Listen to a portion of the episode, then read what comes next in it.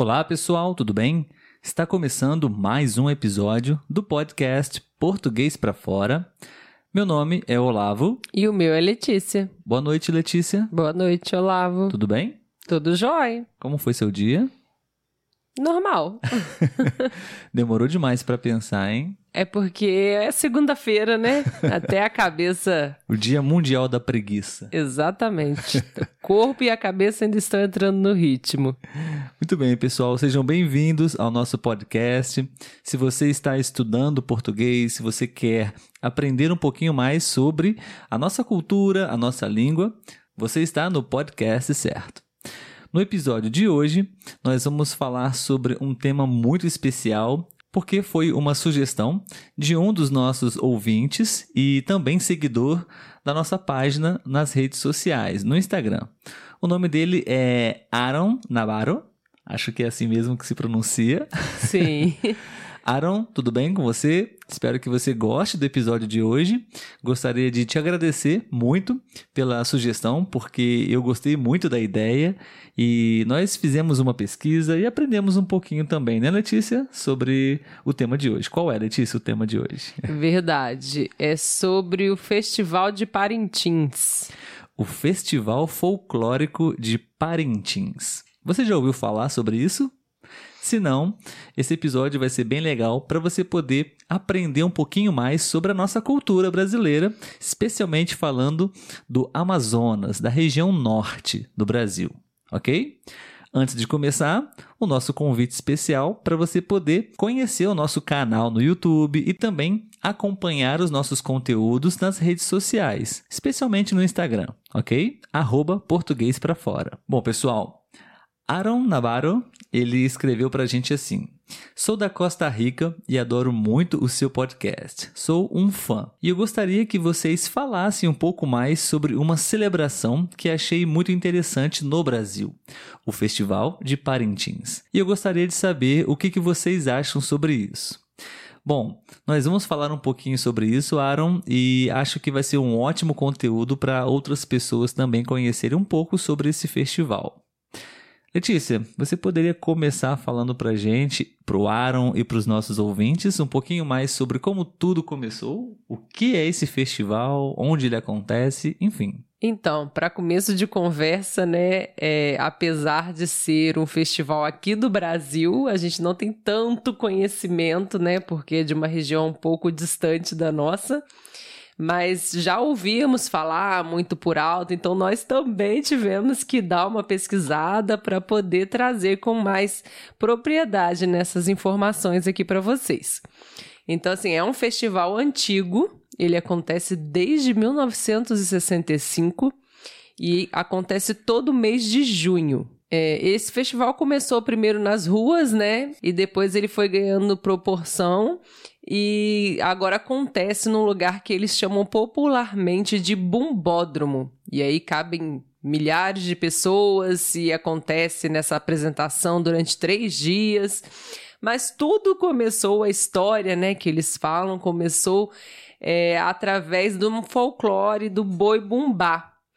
E aí é, a lenda conta que uma moça estava grávida e ela estava com desejo de comer. Desejo aqui a gente fala que é uma vontade, né? Ela estava com vontade de comer língua de boi.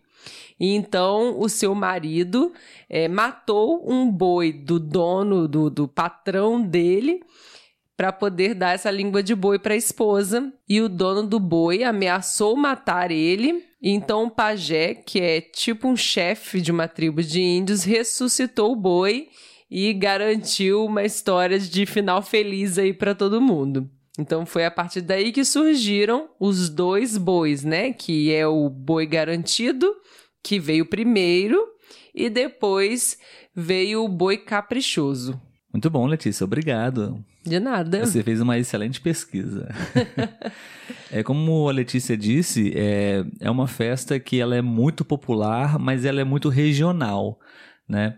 Ela é muito forte essa cultura na região norte do Brasil. É, muitos brasileiros, eu diria, que não têm muito conhecimento sobre essa festa, especialmente em outras regiões do Brasil, no sul, no sudeste, por exemplo, não é tão popular assim. Mas ela tem uma referência muito forte com o carnaval, que acho que todas as pessoas pelo mundo já ouviram falar sobre o carnaval brasileiro, né? Tem muitas características ali similares. Bom, a Letícia contou para vocês uma história, um folclore, né? Aqui no Brasil nós já fizemos episódios falando sobre o folclore brasileiro, temos muitas histórias e essa é uma delas também, né? Uma história e temos como dois personagens principais dois bois, né? Uma competição.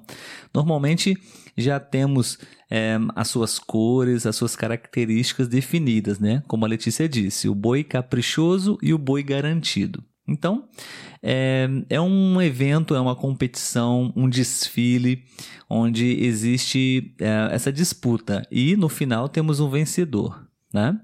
Normalmente o caprichoso, ele é o boi caprichoso, ele é adepto da cor azul, o boi da elite, e tem canções mais aceleradas e modernas. E o garantido, ele usa o vermelho e ele é conhecido como o boi do povão ele pode ser bem popular e manter o ritmo tradicional das músicas mais típicas. Desde os primeiros eventos, essa disputa ela era bem informal, ela acontecia no centro da cidade.